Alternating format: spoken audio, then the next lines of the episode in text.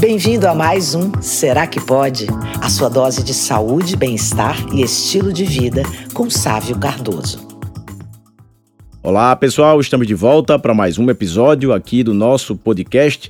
E hoje o nosso assunto será o DEA. Será que é preciso fazer esse tipo de suplementação? Eu resolvi trazer esse assunto, fazer um episódio específico, exatamente porque chega a ser uma pergunta bem frequente. Bom, na verdade, DEA é uma sigla que se refere a deidroepiandrosterona. Ele é um hormônio esteroide, talvez o mais abundante na nossa corrente sanguínea e faz parte da cascata de hormônios esteroidais.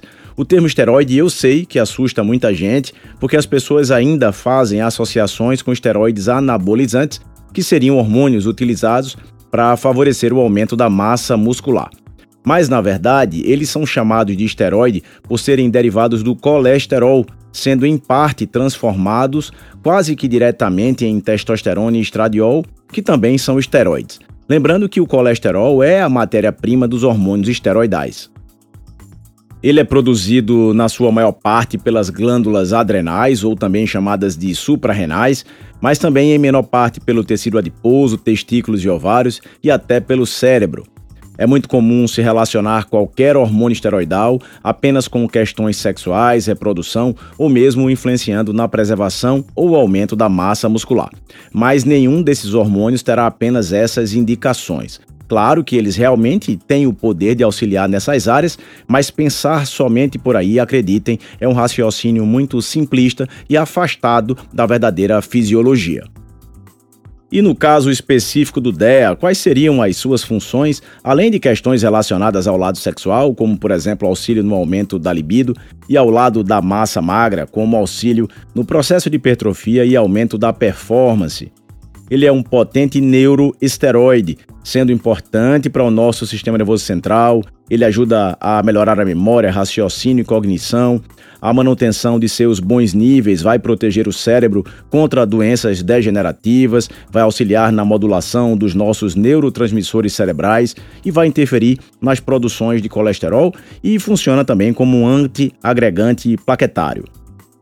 Por exemplo, seis semanas de administração do DEA foram associadas a uma melhora significativa no tratamento de depressão em um estudo que comparou com a utilização de um placebo nesse mesmo período. Diversos outros estudos sugerem que quanto menor o nível de DEA da pessoa, maior vai ser o risco de morte por doenças relacionadas com envelhecimento. Baixos níveis de DEA chegaria a influenciar no desenvolvimento de doenças degenerativas e pelo envelhecimento até acelerado.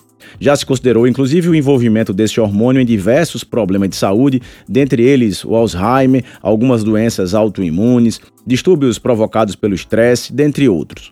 Suplementar e manter o DEA em níveis considerados ótimos pode ainda diminuir a resistência insulínica, reduzir citocinas inflamatórias e até fortalecer o sistema imunológico. E quando se deve suplementar, quando se deve fazer o uso do DEA? Nos Estados Unidos, ele é vendido nas prateleiras das farmácias e supermercados, mas aqui no Brasil é eventualmente vendido através de algum processo de importação ou mesmo manipulado sob o nome de prasterona. O assunto de suplementação de hormônios com o intuito de reposição ele é sempre polêmico, mesmo no meio médico, isso não chega a ser um consenso, porque muitos ainda têm enraizada aquela ideia da relação do uso de hormônios com o câncer, como, por exemplo, o câncer de mama nas mulheres e o câncer de próstata nos homens.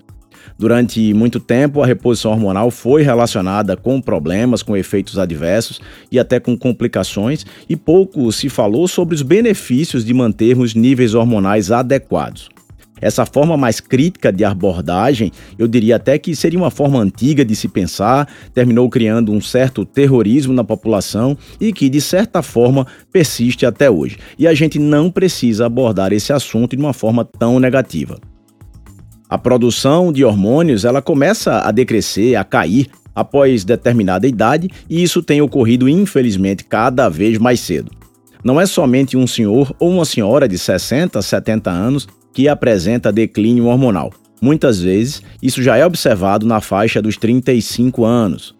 Nas mulheres, isso interfere no encerramento dos ciclos reprodutivos e pode trazer sintomas bem desagradáveis. Nos homens também não é diferente, Pode favorecer perda de massa magra, perda de densidade óssea, queda da disposição sexual e da sua capacidade cognitiva. Ou seja, a queda dos hormônios esteroidais promove em ambos os sexos uma perda de vitalidade mesmo. E a gente não pode esquecer que os hormônios são importantes para a manutenção da nossa saúde. Eles, na verdade, são fundamentais, exatamente porque desempenham funções essenciais, todos eles, cada um fazendo o seu papel. Fazer uma reposição hormonal ou mesmo tentar realizar um reajuste dos níveis hormonais, colocando em níveis considerados ótimos, é possível sim, desde que exista indicação e, claro, que não exista ao contrário, que não exista uma contraindicação. E claro também que isso seja 100% das vezes feito sob orientação médica. As queixas clínicas elas devem ser levadas em consideração e analisadas em conjunto com os exames laboratoriais. Ajustar os hormônios pode não somente melhorar as queixas clínicas do paciente, mas também melhorar o equilíbrio do organismo e facilitar o caminho do envelhecimento com qualidade com autonomia. Simplesmente associar uma tentativa de equilíbrio hormonal através da reposição ao desenvolvimento de um câncer, isso não é correto.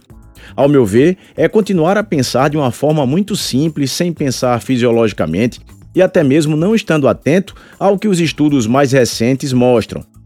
Preste atenção, hoje em dia, as contraindicações da reposição hormonal, isso tanto em homens quanto em mulheres, são muitíssimo menores do que a própria quantidade de indicações. É claro que essas indicações elas vão variar de hormônios a hormônios. Agora, isso não significa que é um oba-oba, não.